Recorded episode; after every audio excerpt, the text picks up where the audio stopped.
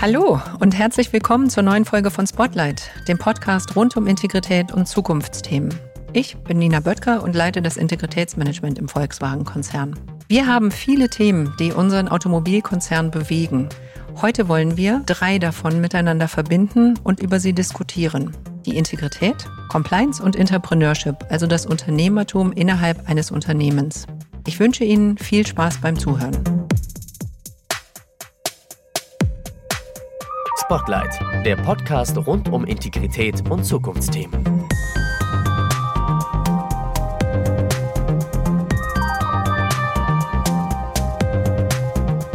Gemeinsam gehen wir in den Dialog. Offen, direkt und ehrlich. Ich freue mich über meinen ersten Gast, Dr. Kurt Michels, den Leiter des Konzern Compliance Bereichs. Er steht für den Code of Conduct und für das Hinweisgebersystem. Außerdem freue ich mich und ebenso herzlich begrüße ich Nikita Heumann, Ingenieur im Bereich Softwareentwicklung und Intrapreneur, das heißt wirklich Intrapreneur im Volkswagen-Konzern. Hi.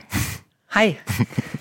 Du bist ein Unternehmer im Unternehmen Volkswagen und äh, du führst ein Projekt, das wie ein Start-up bei uns im Konzern geplant und umgesetzt wird. Ich freue mich heute, dich hier zu haben. Herzlich willkommen und schön, dass ihr da seid. Hallo, hi, freut uns auch. Kurt, du bist Chief Compliance Officer im Volkswagen-Konzern. Wie würdest du meiner Oma deinen Job erklären?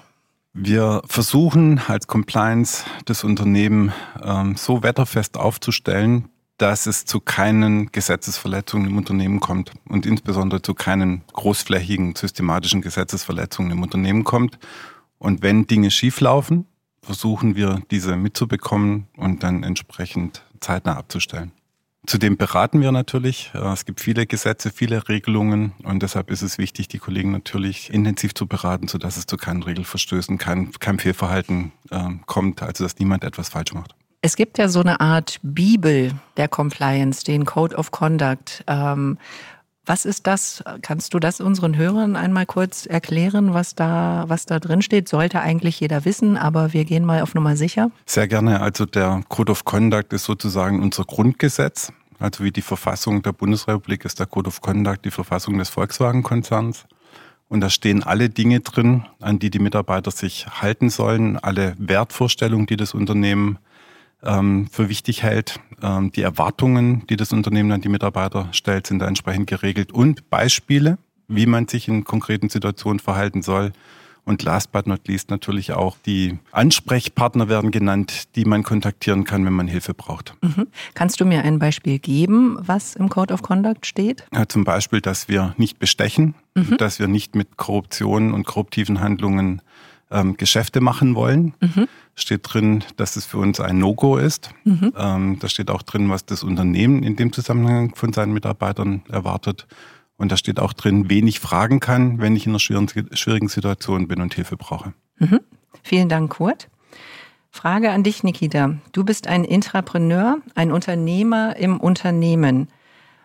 Wie würdest du meinem Opa deinen Job erklären? Genau, okay. Also als einfache Erklärung würde ich das so machen. Man kann sich vorstellen, dass ja ein Tanker, wie es beispielsweise Volkswagen von der Dimension her ist, neue Gebiete erkunden möchte. Mhm. Und um das zu tun, ist es halt notwendig, halt kleine, ja, kleine agile Projekte, sprich in diesem Fall halt Speedboats zu starten, die ähm, diese neuen Areale austesten. Und genau das macht ein Unternehmen im Unternehmen, anstatt dass das gesamte Unternehmen mit ja, all seiner Kraft dann halt sich auch auf gewisse neue Bereiche fokussiert, werden kleine Projekte gestartet, die wie ein Startup funktionieren und auch ähnlich wie ein Startup agieren und äh, mit den Methoden auch neue Segmente testen. Es ist kein klassisches Startup in dem Sinne, dass die Gründer dann die Idee dann vollständig eigenständig am Markt dann ausüben, sondern es ist etwas, was auf die Konzernstrategie des Unternehmens dann einzahlt. Schauen wir noch mal ein Stück tiefer. Was meinst du, wie unterscheidet sich deine Arbeitsweise von der Arbeitsweise anderer Mitarbeiter hier im Unternehmen? Genau, also das Intrapreneurship, das ist relativ freifliegend in der ersten Phase zumindest. Da geht es ganz stark darum, mit einem Budget, was man quasi auch ähnlich wie man es draußen bei einem Startup kennt, wo man halt darum wirbt, also pitcht quasi in Anführungsstrichen. Und diese Phase ist relativ freifliegend, weil man den Mitarbeitern die Möglichkeit geben möchte, wirklich die Kundenbedürfnisse so nah wie möglich am Markt selbst zu erproben. Und je reifer das Ganze wird, desto stärker wird dann quasi auch ja, der, der Wille auch des Unternehmens, das in den Konzern zu integrieren. Und ab dann nähert man sich halt der klassischeren Arbeitsweise eines ja, Volkswagen-Mitarbeiters. Mhm. Das heißt, genau, im Wesentlichen in den, in den Anfangsphasen des Projekts, erstes Jahr, würde ich sagen. Ihr beide seid ja noch gar nicht so lange im Unternehmen. Kurt, du bist im April 2017 zu Volkswagen gekommen. Hast du dich da auch so ein bisschen wie ein Gründer und ein Start-up gefühlt? In gewisser Weise schon. Wir hatten ja äh, große Herausforderungen äh, vor der Brust, äh, natürlich auch ein anstehendes Monitorship. Und da ging es natürlich schon darum, sehr agil, sehr schnell und sehr passgenau zu arbeiten, äh, möglichst wenig Umwege oder Sackgassen anzusteuern, sondern sehr stringent und möglichst ohne äh, Schnörkel dann äh, die Themen anzugehen und die entsprechenden Strukturen und Prozesse zu schaffen. Und da war schon sehr viel Dynamik, sehr viel Austausch mhm. auch mit anderen Kolleginnen und Kollegen, mit denen wir zusammengearbeitet haben. Sehr viel Austausch auch mit internationalen Kolleginnen und Kollegen. Volkswagen ist ein sehr großes, sehr diverses Unternehmen mit unterschiedlichen Marken. Und das war schon ein großer Spirit an von so, ja, Dinge müssen erledigt werden, müssen schnell erledigt werden. Ähm, und da gab es ähm, den Wettbewerb um die beste Idee. Mhm. Und da haben wir sehr agil und sehr interaktiv mit allen beteiligten Kolleginnen und Kollegen zusammengearbeitet. Es hat mir noch nie jemand so schön den Beginn des Monitorships erklärt. Es war agil, es war beweglich, es war dynamisch, sehr schön. Kurt, du stehst für die Compliance, ich stehe für die Integrität. Mhm. Wir beide bieten eine Orientierung für das Handeln und die Entscheidungen im Unternehmen. Du, Kurt, hast klare Regeln im Gepäck. Integrität definiert die Spielräume für richtiges Handeln. Nikita, was brauchst du denn in deinem Projekt dringender? Das ist interessant. Ähm, ich glaube, gerade in Bereichen, wo man, also wenn man Areale erkundet, um bei, dem Bild zu bleiben, die halt äh, noch unklar sind, beziehungsweise die auch noch vielleicht von anderen noch nicht so erkundet wurden, existieren teilweise Regeln auch noch nicht, sodass ich sagen würde, dass so eine Art Wertekompass, so eine Art innerer Kompass wichtiger ist an der Stelle. Mhm. Und ich glaube, deswegen ist auch das Unternehmertum mal jetzt an dem konkreten Beispiel der Regeleinhaltung und mal dabei zu bleiben, ist es wirklich immer auch mit Risiko behaftet, weil man immer für sich abschätzen muss, ist das, was ich hier tue, richtig? Denn es gibt noch vielleicht keine ganz klare Regelung, ähm, die mir dann eine entsprechende Sicherheit dann gibt. Und ähm, ich glaube, dementsprechend ist da, wie gesagt, dieser, dieser Wertekompass extrem wichtig an der Stelle. Kurt, ähm, Nikita ist gerade darauf eingegangen, dass er einen Wertekompass braucht, eine Kompetenz, dass er in noch nicht dagewesenen Situationen richtig handeln kann.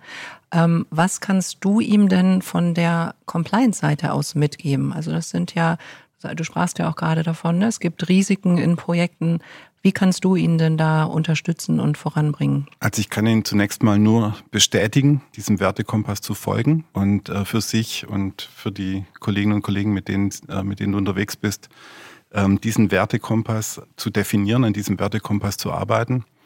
Und Compliance ähm, ist natürlich so unterwegs, dass wir da, wo wir operative Risiken haben, ja, versuchen über Prozesse den Kollegen Leitung zu geben, Haltegurte zu geben, Leitplanken aufzustellen, in denen sich dann sicher bewegen können.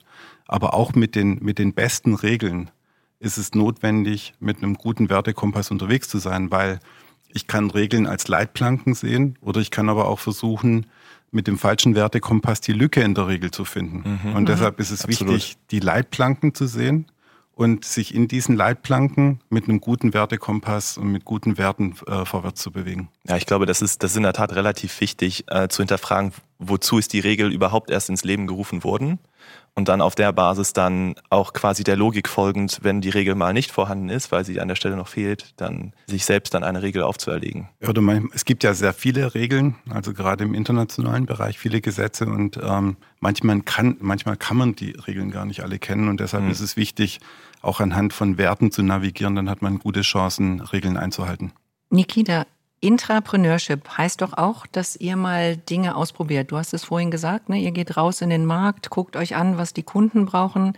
Das heißt aber auch, dass man mal einen Fehler macht. Mhm. Wie schaffst du es mit deinem Team, mutig Entscheidungen zu treffen, ohne dabei die Sorge zu haben, Regeln nicht einzuhalten oder Fehler zu machen? Das ist eine, das ist auch das ist spannend. Also ich glaube, ich gehe mal, ich trenne das beides mal. Also einmal mhm. gehe ich erstmal auf die Fehler ein und dann auf die Regeln. Also ich glaube, bezüglich der Fehler grundsätzlich, je innovativer man unterwegs ist, desto wahrscheinlicher ist es in der Tat, dass eine Idee, die man zuerst hatte, dann im Nachhinein falsch ist. Also dass sie sich am Markt dann halt nicht irgendwo ja, bewahrheitet, sodass man halt offen, also Agilität, das Konzept der Agilität besteht ja darin, offen für Veränderung und für Feedback zu sein. Und was wir halt auch immer versucht haben in unserem Projekt, ist, dass wir quasi uns als Iterationsmaschine sehen, dass wir erstmal vom Problem des Kunden ausgehen, das verstehen, eine erste Lösung haben, die dann validieren und dann da auf der Basis dann iterieren.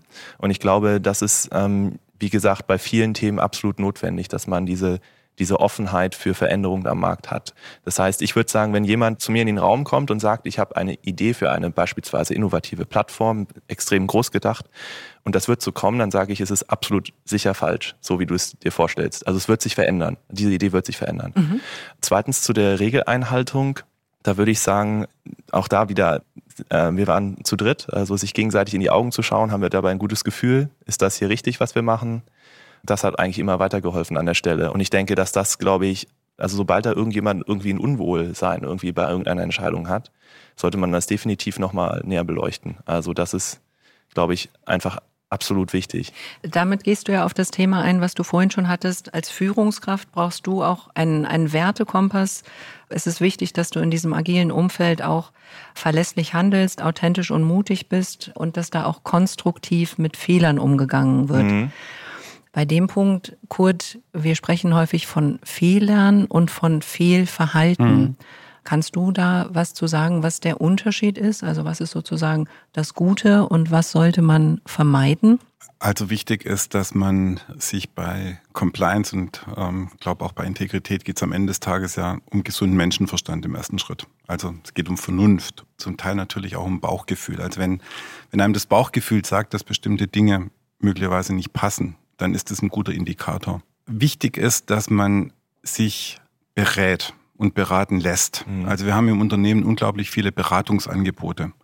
Und wichtig ist, sich in diesem Zusammenhang ein Team zusammenzustellen, beziehungsweise mit den Kolleginnen und Kollegen, die einem dann auch schnell helfen können, so, in, so abzustimmen, dass man bestmöglich positioniert seine Strecke in Angriff nimmt. Und natürlich, wir sind Menschen, ja, und Menschen machen Fehler. Und ähm, wenn man unterwegs ist, passieren Fehler aber man sollte sich so gut wie möglich vorbereiten, so sorgfältig wie möglich unterwegs sein, damit diese Fehler eben nicht passieren.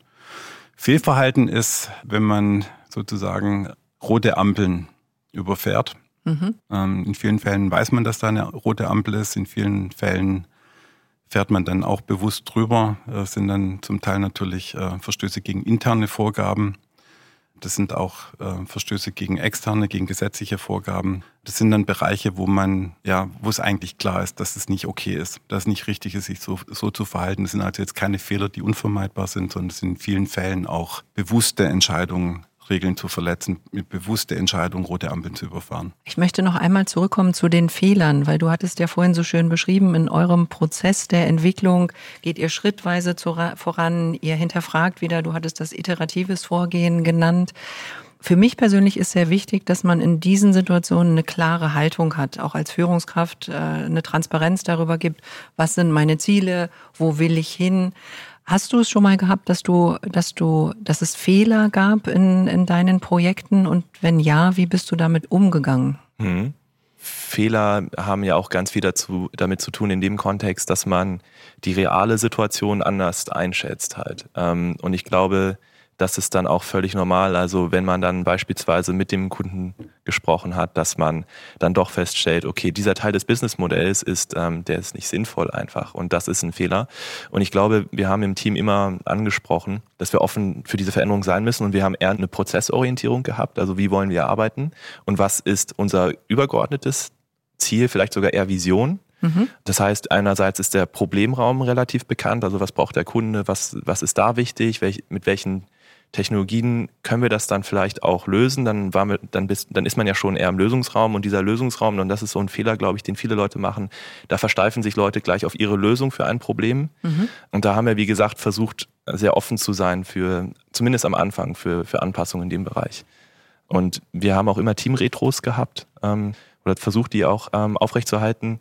Bei mir war das in der Tat auch einmal so, dass ich dann Feedback bekommen habe, dass ich beispielsweise in der einen oder anderen Situation mich ja so verhalte, in einer gewissen Art und Weise, sage ich mal.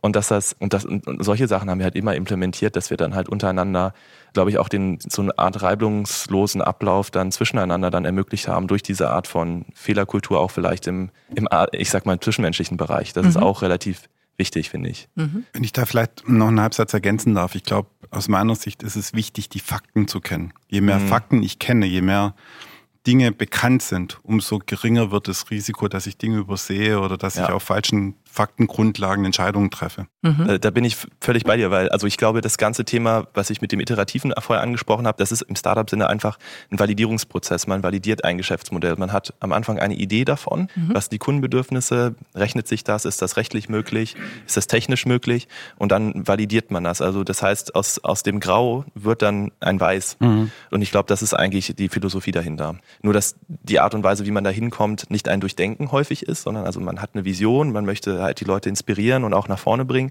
und muss dann aber quasi, ich sage immer Head in the Clouds, Feet in the Dirt. Also mhm.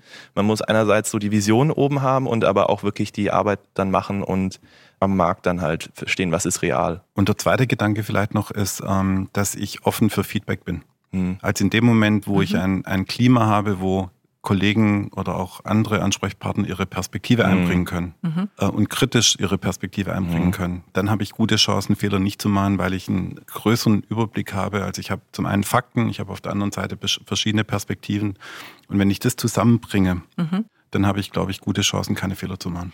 Wir haben ja gerade aus der Perspektive auch Fehler auf das Thema geschaut. Was mich jetzt mal interessieren würde, wie schafft man es denn in solchen Projekten? Man hat klare Vorgaben, also auch Du musst ja am Ende Geld verdienen, ein Produkt auf die Straße bringen, dabei aber Kreativität zuzulassen und dann auch noch alle Fakten im Blick zu behalten. Es ist, äh, es gibt da keinen perfekten Weg. Also ich glaube, äh, das haben wir, haben wir damals auch relativ schnell dann gelernt, Perfektion dann für irgendeine irgendwie geartete Balance dann aufrecht zu erhalten, sondern es ist mal die eine Woche so, dass man auf der einen Seite mehr Bauchschmerzen hat, dann auf der anderen Seite dann hier mal ein, äh, ein High-Erlebnis hat, aber ich sag mal so, irgendwo pendelt sich das dann um einen Wert dann ein. Also ich glaube, das, so war das bei uns zumindest. Und du hast deine klare Haltung behalten und gesagt, in die Richtung gehen wir und äh, ich weiß, wo es hingeht. Ich, glaub, ich glaube, man muss einfach nur das, also die Vorgabe, die man macht, in Anführungsstrichen, die muss einfach nur auf einer Flugebene sein, die hoch genug ist. Also da gibt es ja auch im Bereich Leadership verschiedene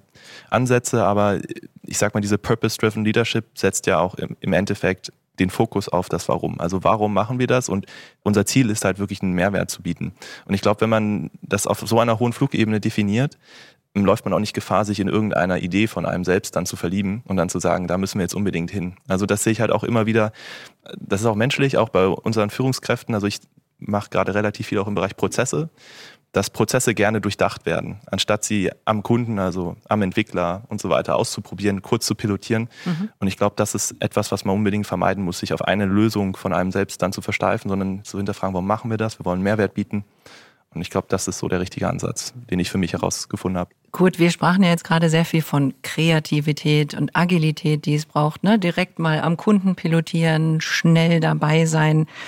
Ich glaube aber genauso wichtig ist die Klarheit darüber, was richtig ist in einem Projekt.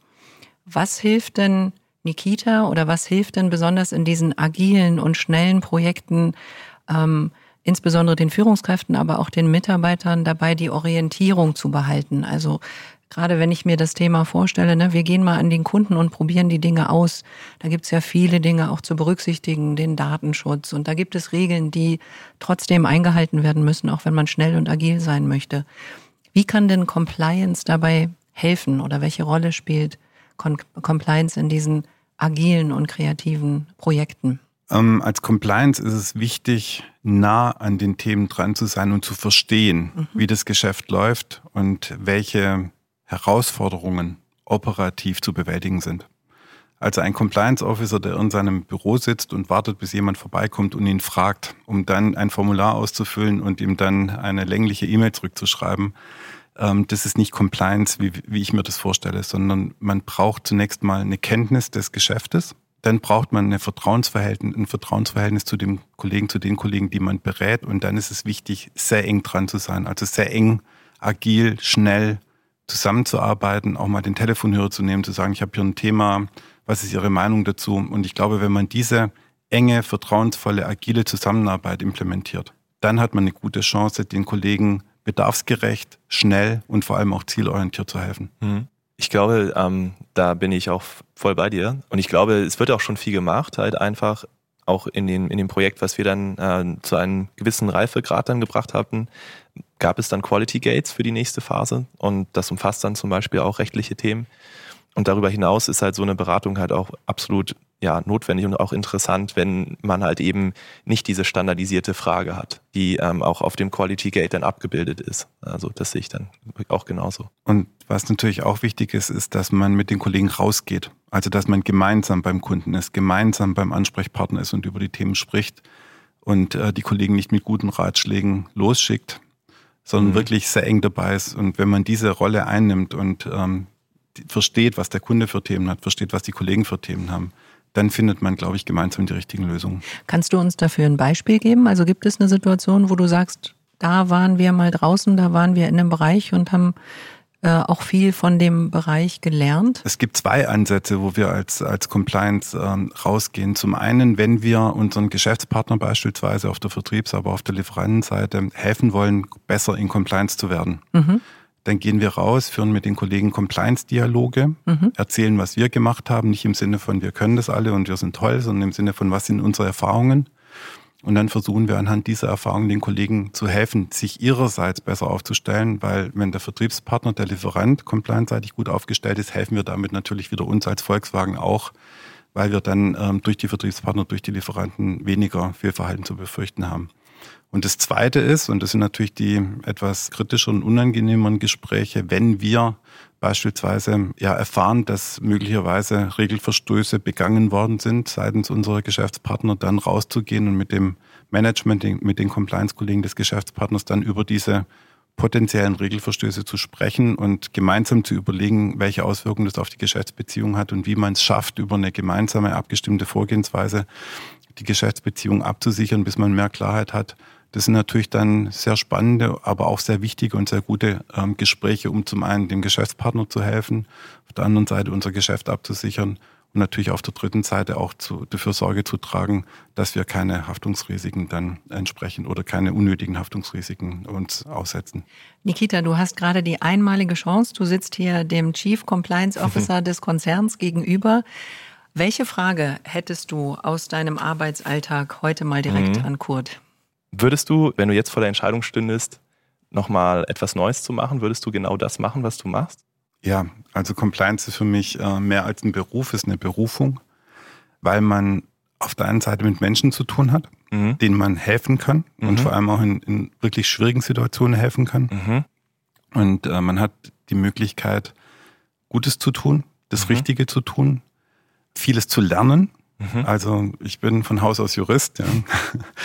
Und Compliance bietet die Möglichkeit, A, sehr viel über geschäftliche Themen zu, zu lernen, sehr viel über Prozesse zu lernen, sehr viel über Risiken zu lernen und dann aus all dem mit einem rechtlichen Hintergrund einen Maßanzug zu schneidern, der für das jeweilige Unternehmen oder für das Unternehmen, für das wir jetzt ähm, unterwegs sind, hoffentlich passgenau passt, der also sowohl es erlaub, äh, ist erlaubt, Volkswagen Pkw zu verkaufen, Ducati Motorräder, Scania MAN, äh, hm. Nutzfahrzeuge, Sportwagen von Porsche, ähm, tolle Fahrzeuge von Lamborghini und, und dieses Compliance-Management-System zu stricken und ähm, die Strukturen zu schaffen, dass wir uns wetterfest aufstellen, ähm, das ist eine, eine tolle, eine faszinierende Aufgabe.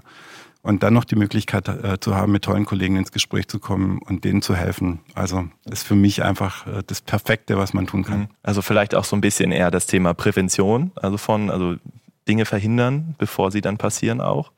Ja, und also, dort halt Finger im Spiel zu haben. Richtig, also unser Ziel ist es ja, ähm, dass die Kollegen im Aufklärungsoffice, im mhm. Hinweisgebersystem arbeitslos werden, weil wir präventiv so gut sind, äh, dass es zu keinen Regelverstößen kommt. Ich meine, das ist eine Vision, die werden wir wahrscheinlich nie erreichen, aber es geht trotzdem darum, ja. zu helfen, nahe dran zu sein und den Kollegen wirklich mit Rat und Tat zur Seite zu, mhm. zu stehen, gerade wenn es grau wird, gerade wenn es unsicher wird, gerade wenn ähm, ja, ähm, Bedarf an, an wirklich verlässlicher äh, Unterstützung da ist. Und das macht Compliance so faszinierend. Ähm, mhm.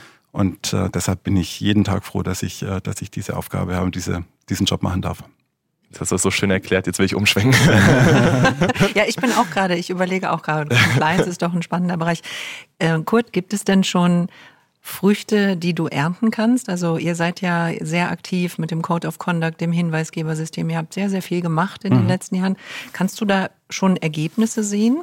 Ja, wir haben ähm, also sowohl bei der präventiven Beratung haben wir ähm, sehr viele Anfragen bekommen und die Anzahl der Anfragen, die wir bekommen, steigt. Das zeigt, dass unsere Beratungsangebote bekannt sind, dass die nachgefragt werden. Und für mich ist es einfach, ähm, ist einfach toll, wenn man in einer schwierigen Situation, wo es nicht schwarz und nicht weiß ist, sondern grau ist, wenn man dann gemeinsam mit den Kolleginnen und Kollegen unterwegs ist und versucht über Fakten, versucht über Erkenntnisse zu entscheiden, können wir das Thema in die weiße Richtung bewegen oder wird immer grauer, sodass wir dann am Ende des Tages lieber umkehren sollten, beziehungsweise den Weg nicht weitergehen sollten und Geschäfte nicht mit einem Geschäftspartner machen sollten. Mhm. Und diesen Weg zu gehen, ähm, das macht immer wieder Spaß und man lernt immer wieder, man hat mit sehr vielen internationalen Ansprechpartnern zu tun. Also wir machen ja Compliance von Argentinien bis Australien, ja, einmal über den Globus und da mit unterschiedlichen ähm, ja, Nationalitäten, unterschiedlichen Kulturen ähm, unterwegs zu sein, Gespräche zu führen, Geschäftspartner kennenzulernen das ist einfach unglaublich spannend.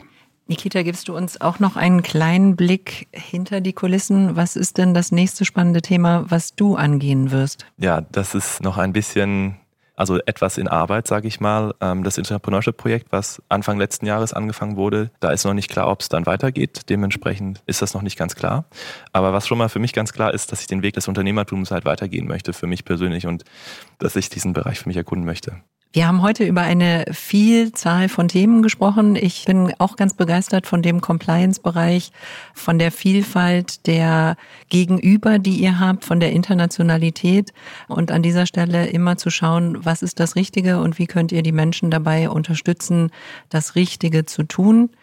Nikita, bei dir sehr, sehr spannend. Äh, du hast ja vorhin klar gestatet, in meinen Projekten braucht es eine klare Haltung, braucht es Integrität, damit ich die Themen auch in der Balance zwischen Kreativität, den, den Bedürfnissen des Kunden, den Regeln, die um mich herum sind, ähm, auch gut durchbringen kann, damit ich die Mitarbeiter dort motiviert halte. Jetzt die Frage an dich, Kurt. Was nimmst du heute von Nikita mit?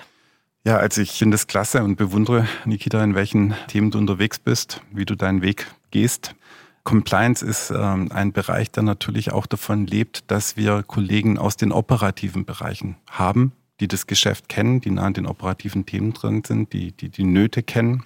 Jetzt natürlich auch zunehmend mit neuen Geschäftsmodellen, Digitalisierung, E-Mobilität sind wir natürlich auch darauf angewiesen, noch Know-how in unsere Organisation zu bekommen, die wir vielleicht im Moment mhm. noch nicht in der Form verfügbar haben.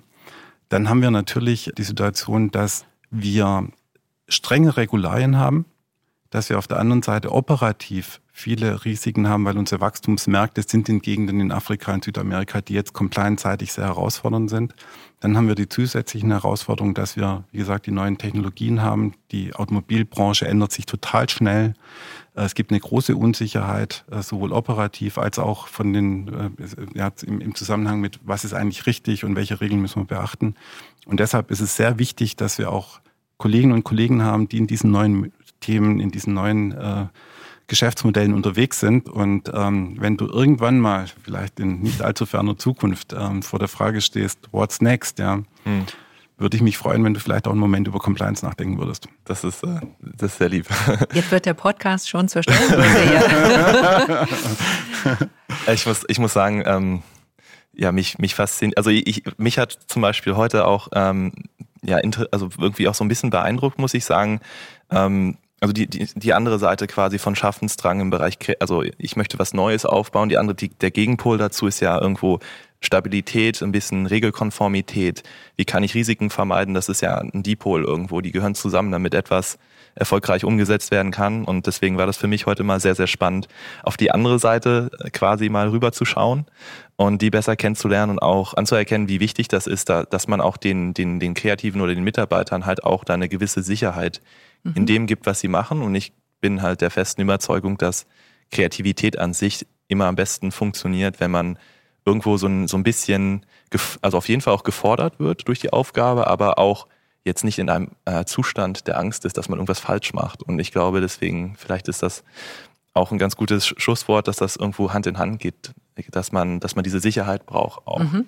Das fand ich einfach sehr, sehr spannend. Und auch den Aspekt der Prävention und dass das halt auch, ich sehe ja jetzt schon, äh, bei Kurt eine absolute Leidenschaft ist. Ähm, genau. Die sehe ich aber durchaus bei euch beiden.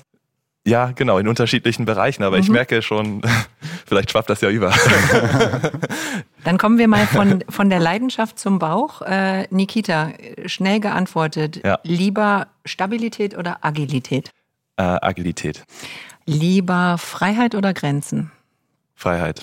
Lieber Sicherheit oder Experiment? Experiment. Kurt, jetzt gucken wir mal, wie es bei dir ist. Stabilität oder Agilität? Beides. Freiheit oder Grenzen? Ähm, Freiheit. Sicherheit oder Experiment? ich sehe schon. ähm, okay, du darfst mehr als ein Wort sagen. Ähm, Experiment im Rahmen von Haltelinien oder von Leitlinien. Mhm. Okay, vielen Dank. Und jetzt zum Abschluss noch etwas Persönliches. Nikita, ich habe gehört, du komponierst in deiner Freizeit Musik. Komponierst du nach dem Prinzip Rock No Rules oder streng nach Noten? also nicht streng nach Noten, ich mache ähm, eigentlich ehrlicherweise, also ersteres, ja. Was machst du für Musik? Einerseits arbeite ich äh, oder mache ich etwas Klaviermusik mit meinem Onkel zusammen, im Wesentlichen erster der professionelle Komponist und, ähm, und dann elektronische Musik. Da, mhm. Das ist viel am Rechner quasi, dann ähm, relativ digital. Mhm. Es hat auch ein bisschen was von Programmieren, aber ich sag mal so der Quintenzirkel oder den zu kennen, so ein bisschen Harmonielehre, das hilft. Mhm. Also so eine Mischung, würde ich sagen. Äh, gut. Wenn du eine Regel für einen Tag aussetzen oder eine Regel einführen könntest, welche wäre das? Wenn wir unsere Kolleginnen und Kollegen so behandeln, wie wir selbst behandelt werden wollten, dann wäre das, glaube ich, ein guter Ansatz, ähm, um viele Regeln einzuhalten lasse ich noch nicht gelten. Du darfst eine Regel aussetzen. Eine Regel aussetzen. Oh, oh, oh, oh. Oder du darfst eine einführen. Hm. Ähm, es, gibt, es gibt viele Regeln, Genehmigungen, mhm. ähm, Beschaffungen im wirklich relativ geringfügigen Umfang, die mhm. dann entsprechend freigegeben werden müssen. Wenn wir da davon wegkommen würden, und insbesondere, wenn wir es schaffen würden, dass die Kollegen, die diese Beschaffungsvorgänge dann am Ende des Tages einleiten, dass die, das, dass die schon wissen, was sie tun, dann wäre das etwas, was mir durchaus Freude bereiten würde. Gibt es eine Frage, die ich euch noch nicht gestellt habe, aber wo ihr sagt, das würdet ihr gerne an dieser Stelle noch einmal sagen? Die Frage wäre, was man unbedingt braucht, um im Compliance-Bereich unterwegs zu sein. Mhm. Da ist natürlich wichtig, dass man fachlich seine Themen kennt. Da ist natürlich wichtig, dass man das Umfeld kennt. Aber es, aus meiner Sicht sind zwei Dinge extrem wichtig. Das eine ist die Leidenschaft für das, was man tut. Und das zweite ist, dass man Menschen mag. Hm. Mhm.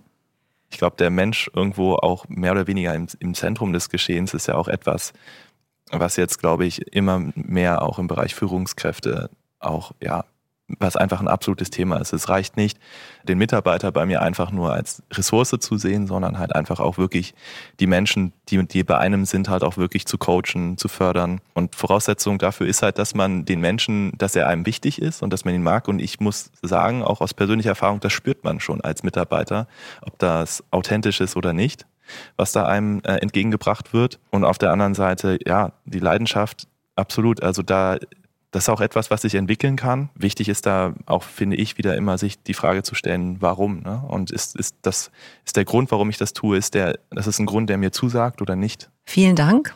Heute waren hier zwei Menschen aus vermeintlich sehr unterschiedlichen Bereichen.